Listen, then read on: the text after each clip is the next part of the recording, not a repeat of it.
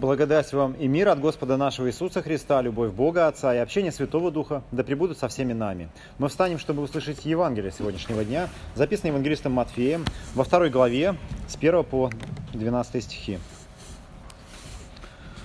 Когда же Иисус родился в Вифлееме Иудейском, в одни царя Ирода пришли в Иерусалим волхвы и, э, с востока и говорят, где родившийся царь иудейский? Ибо мы видели звезду его на востоке и пришли поклониться ему.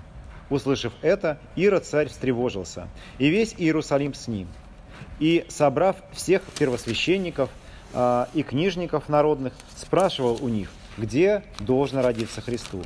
Они же сказали ему, Вифлееме Иудейском, ибо так написано через пророка, «И ты, Вифлеем, земля Иудина, ничем не меньше воеводств Иудиных, ибо из тебя произойдет вождь, который упасет народ мой Израиля». Тогда Ира, тайно призвав волхвов, выведал от них время появления звезды. И, послав их в Вифлеем, сказал – Пойдите, тщательно разведайте о младенце, и когда найдете, известите меня, чтобы и мне пойти поклониться ему».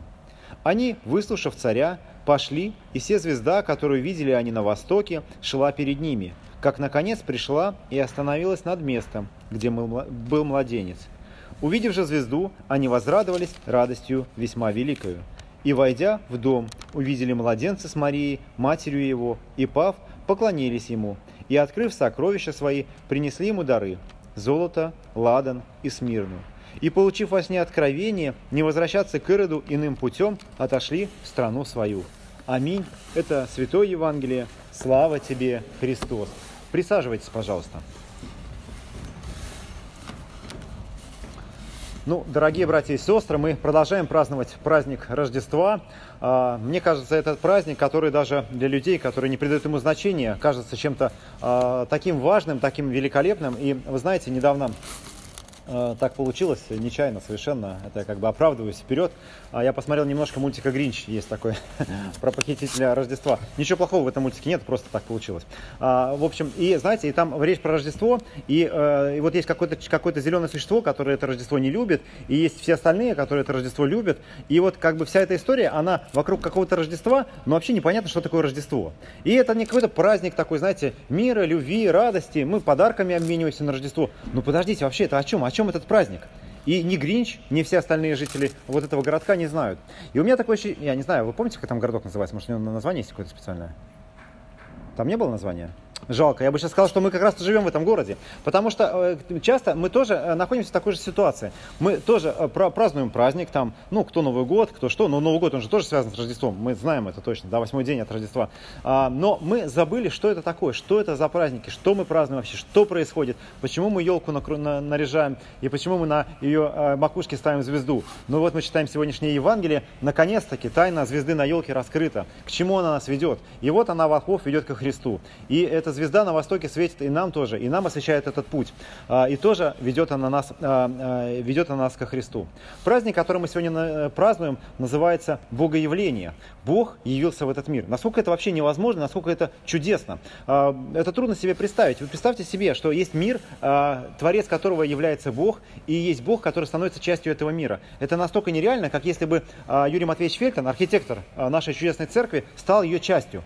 Вы, вот сколько по церкви не ходите, вы найдете, а, а, какой Фильтон гениальный, как он все классно придумал. А, даже после пожара а, чувствуется его рука мастера. Но вы сколько здесь не гуляете, никогда вы здесь Фильтона не найдете. Но вдруг что-то случилось необычное. Или, да, сколько, когда я прочитал, сколько Гамлет бы не гулял по своему замку, никогда он там не найдет Шекспира. Если Шекспир сам это не позволит сделать. Но вот случается что-то невообразимое. Бог, Творец этого мира, становится частью этого творения. Он приходит в этот мир. И когда мы читаем Ветхий Завет, мы находим, что этот э, Ветхий Завет, он... Э, э, что такое Завет, кстати говоря? Ведь Завет – это ну, некий договор. И этот договор заключен не со всеми. Он заключен со, с одним народом, с э, еврейским народом, с иудеями. И вдруг и этот царь, который, Бог, который приходит, он тоже приходит в этой среде. Но вдруг происходит что-то страшное. Я уже упомянул картину Иванова, где вот присутствует это слово, два слова. Во-первых, явление, помните, а, э, слово явление, как раз мы сегодня и говорим, это эпифания. И слово народ, явление Христа народу. И вот Бог, Он пришел не одному народу, а народам. И в той истории, которую мы читаем, как раз эта история, она воплощается. Мы читали э, с вами э, пророка Исаю. Э, первая книга, которую вот здесь Андрей читал нам, это книга, написанная за 8 веков до рождения Христа. Восьмой век до нашей эры. И он пишет о том, что придут какие-то цари с Востока, и что они принесут дары, золото и ладан, и вдруг это начинает осуществляться. Приходят не цари, как мы читаем, а волхвы. Слово «волх» вообще означает колдун, то есть приходят колдуны какие-то. Ну, может быть, это звездочеты, какие-то мудрецы восточные. А потом их, конечно, в нашей культуре стали называть царями, ну, чтобы придать э, вот э, значение тем, тем словам, которые э, были сказаны в пророке Исаии. Но на самом деле в этом нет нужды. Мы и так понимаем, что Господь приходит не к одному народу, но ко всем народам.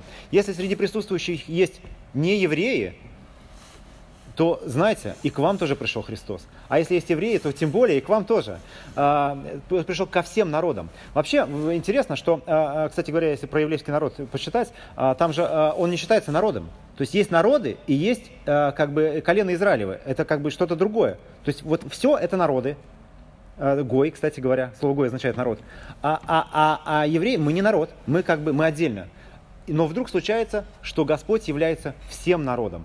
И вот эта граница Бога избранности, она стирается. Она стирается до другой поры, до э, поры избранности через веру. Если у нас есть вера в то, что действительно Господь пришел, пришел к нам, и через веру в Иисуса Христа мы становимся частью вот этого народа, не еврейского, а народа Божьего, что значительно важнее. Ведь, э, ведь э, Христос, когда описывается его в Евангелии от Луки а, его генеалогическое древо, там, знаете, заканчивается Адамов Божий.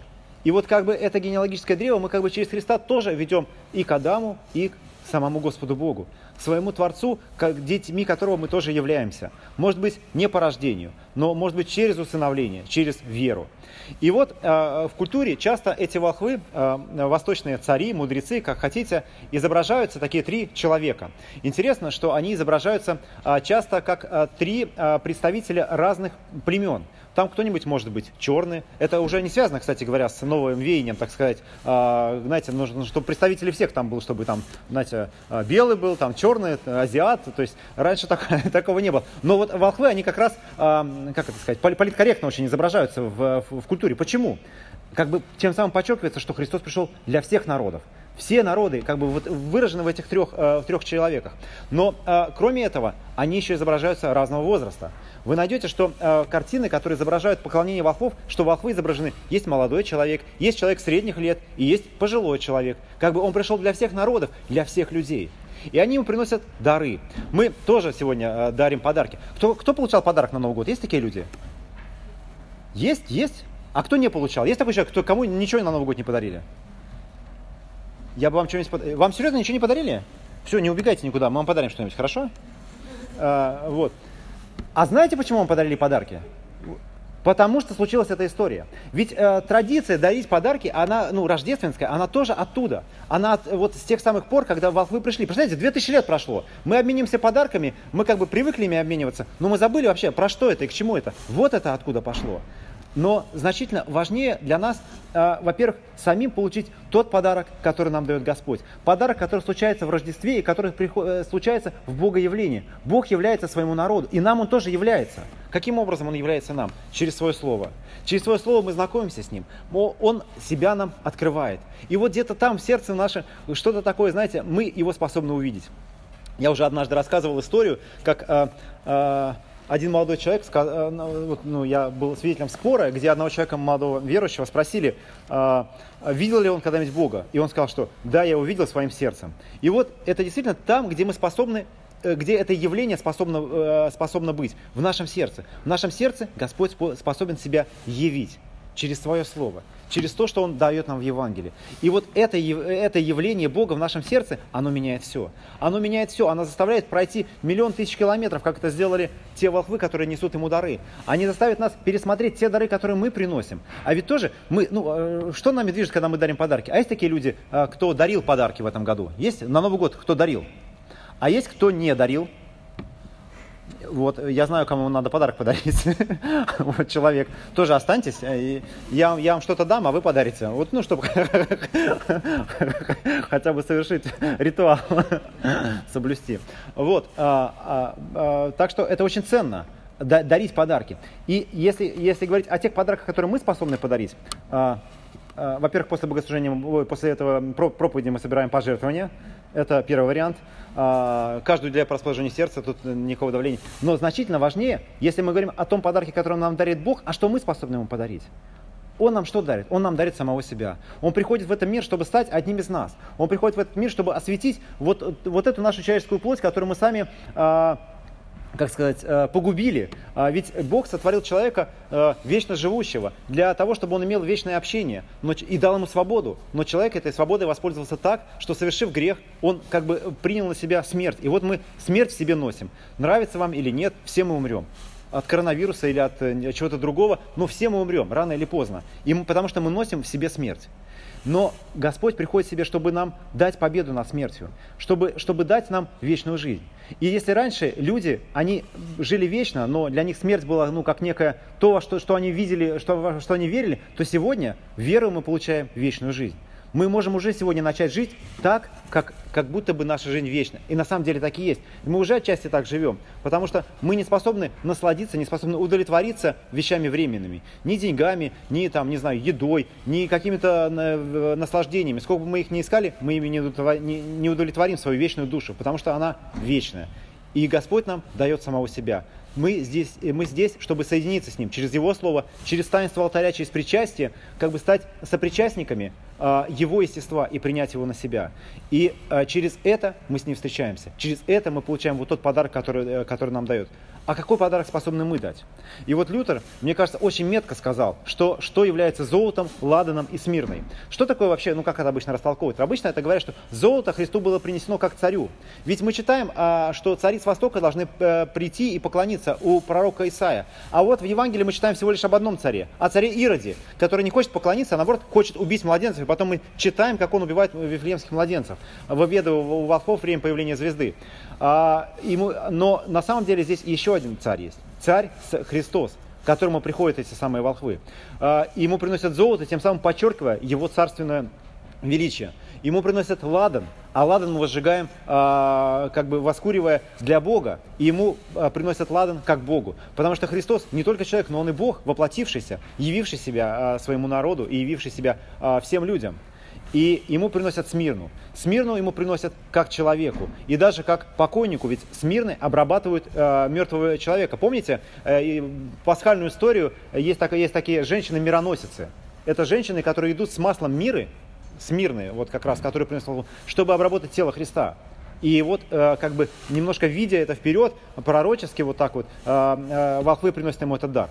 Уверен, что вы сюда пришли, и у вас нету, ну, может, золото у кого-нибудь есть, колечко там или сережки, но не уверен, что у вас есть в кармане ладно, и тем более масло смирное. Что же мы сегодня можем принести в дар? И тогда Лютер говорит так, что сегодня мы способны принести веру, надежду и любовь. Это есть те самые ладан, золото ладаны смирно, которые мы способны принести Богу. Мы способны ему отдать свою веру, мы способны на него надеяться в этом мире, и мы способны дать ему любовь, служа ближним и служа э, ему в этом мире. И, может быть, это самые ценные дары, которые мы способны принести. Но мы их способны принести, если примем тот дар, который дает нам Господь. Дает самого себя, придя в этот мир. Мир Божий, который превыше всякого разумения, соблюдет сердца и помышления ваши во Христе Иисусе. Помолимся. Дорогой Отец Небесный, дорогой Господь, я Тебя благодарю за тот дар, который Ты даровал нам каждый, каждому из нас, за дар веры, с помощью которого мы способен, способны соприкоснуться с Тобою. Мы благодарим Тебя, что Ты пришел в этот мир и явился всем народам и каждому из нас. Мы молимся, Господи, помоги нам в своем сердце пережить это явление э, Твоего присутствия. Мы просим, Господи, говори к нам через Твое Слово, говори к нам через людей, которые нас окружают. И позволь, Господи, нам принести в дар Тебе свою жизнь и ей служить Тебе. Помоги нам верить, помоги нам надеяться и помоги нам любить, как Ты нас любил. За все Тебе благодарение и слава, Отец и Сын и Святой Дух. Аминь.